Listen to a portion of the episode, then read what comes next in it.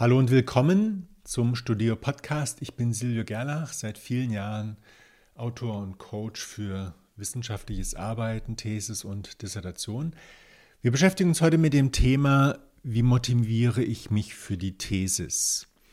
Die Thesis ist ja ein längeres Projekt und sie ist natürlich voller Störfaktoren, Ablenkungen und natürlich auch voller Schwierigkeiten, die demotivieren. Ja? Wenn man zwischendurch nicht erreicht, was geplant ist, dann macht das keine gute Laune und die Motivation geht in den Keller und dann muss man sich wieder aufrappeln und das ist alles nicht sehr schön. Deswegen, ich habe hier ein paar Tipps, wie die Motivation hochgehalten werden kann, wie man sie sich bewahrt, wie du sie wiederfindest. Fangen wir einfach an. Quick Wins. Das ist wirklich eine tolle Technik. Wenn du zwischendurch bestimmte Aufgaben erledigt hast, dann geht es dir besser. Ist immer so. Erfolgserlebnisse beflügeln. Und solche Quick Wins, die sind halt richtig effektiv. Wie zum Beispiel, du hast einen Termin ausgemacht, du hast Quellen gefunden, du hast Fragen formuliert für ein Interview, ein Brainstorming gemacht, du hast eine Tabelle ausgearbeitet sind viele Kleinigkeiten, die aber gute Laune machen und dann eben die Motivation hochhalten. Ein zweiter Tipp ist Stapelverarbeitung von kleinen Aufgaben. Du sammelst Aufgaben, die du dann in einem Rutsch erledigst, wie zum Beispiel die Abkürzungen raussuchen oder die Abbildungen scannen oder auch Quellen finden jetzt für einen Punkt, für ein Kapitel. Was die Motivation auch wunderbar ja, stärkt, ist ein Termin mit den Betreuenden. Weil du dann eine Deadline hast und darauf arbeitest du zu. Das zieht dich richtig magisch an. Du musst was bis dahin vorbereiten, also machst du das und der Termin lässt sich nicht verschieben. Und außerdem, selbst wenn, dann ist er halt etwas später. Das motiviert. Dann hilft dir natürlich, wenn du dich belohnst für Erfolge. Und das solltest du natürlich nicht übertreiben. Es gibt kleine Dinge, kleine Erfolge, da braucht man keine große Belohnung. Das sollte schon so in einem Zusammenhang stehen, also die Größenordnung. Aber wenn du ein Kapitel von sechs oder sieben Kapiteln erledigt hast, dann ist es natürlich Zeit für eine größere Belohnung. Ja, und da fällt dir dann schon was ein.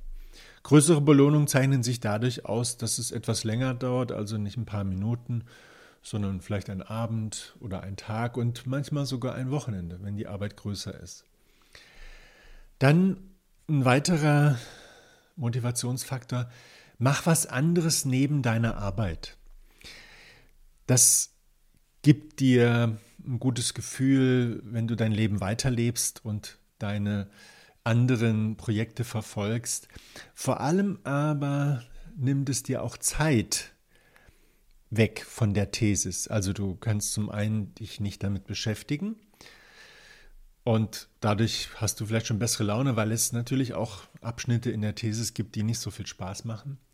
Dann machst du was anderes, wirst abgelenkt und hast sofort bessere Laune. Aber wie motiviert dich das jetzt für die Thesis? Na, indem du weniger Zeit hast, kannst du weniger grübeln und musst mehr arbeiten, besser arbeiten, dich drum kümmern. Und das motiviert dich, das ist praktisch wie eine Deadline. Du hast weniger Zeit bis zur Deadline, also wirst du dich etwas mehr anspannen und anstrengen. Dann, was die Motivation auch fördert, ist, wenn du so Barrieren oder Hindernisse aus dem Weg räumst. Ja, du hast eine Aufgabe, es geht nicht so ran, du guckst, woran liegt's und wenn du das dann rausgefunden hast, räumst du das Problem beiseite und schon läuft es wieder. Zum Beispiel beim Schreiben, du kannst einen bestimmten Abschnitt nicht schreiben, weil dir da Informationen fehlen. Und dann musst du fragen, woran liegt es? Was ist der Grund dafür, dass ich das nicht habe? Gibt es mir jemand nicht oder habe ich noch nicht gesucht oder habe ich einfach nicht die Zeit aufgewendet? Das kannst du dann rausfinden und das Problem lösen und das wird dir gute Laune machen, wenn das, wenn die Barriere aus dem Weg geräumt ist und du dann die Aufgabe erledigen kannst. Was auch motiviert ist, sich zu vergleichen mit anderen. Das ist natürlich nicht so leicht, wenn du an einer bestimmten Stelle in deiner Arbeit bist.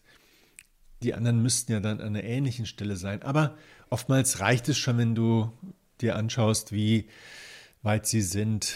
Entweder sind sie weiter als du, deutlich weiter, dann motiviert dich das. Und wenn sie nicht so weit sind, na, dann könnte dich das auch motivieren, weil du den Abstand halten willst. Ja, dann merkst du auch, ach, das ist doch schon ganz gut, was ich gemacht habe. Vor allem, wenn man gleichzeitig angefangen hat, auch wenn das Thema unterschiedlich ist, ja, wenn man merkt, ich bin schon bei den Ergebnissen, das ist aber gut, dann das motiviert auch, weil das ja eine Bestätigung ist, dass man es richtig gemacht hat. Und was ein ganz großer Motivator ist, such dir von Anfang an ein Anschlussprojekt für dein Leben nach dieser Arbeit. Wenn du das gut hinbekommen hast, dann hast du etwas, was dich zieht. Du freust dich auf den Sommer oder den Herbst oder den Winter oder das Frühjahr, weil dann ein bestimmtes Projekt ansteht, ein neuer Job oder irgendeine Veränderung in deinem Leben, die willkommen ist. Und darauf freust du dich und die Arbeit ist jetzt eine Barriere und deswegen musst du dich darum kümmern. Und ich habe da so eine äh, einfache Erklärung, ein einfaches Modell mir überlegt. Dieses Anschlussprojekt wäre sozusagen deine Leidenschaft. Du machst dann irgendeine Weiterbildung oder ein neuer Job, den du brennend ja, erledigen willst, also oder eine Arbeitsstelle, die du unbedingt haben willst in der Firma, wo du richtig aufgehst. Das ist deine Leidenschaft und ich nenne das die primäre Leidenschaft.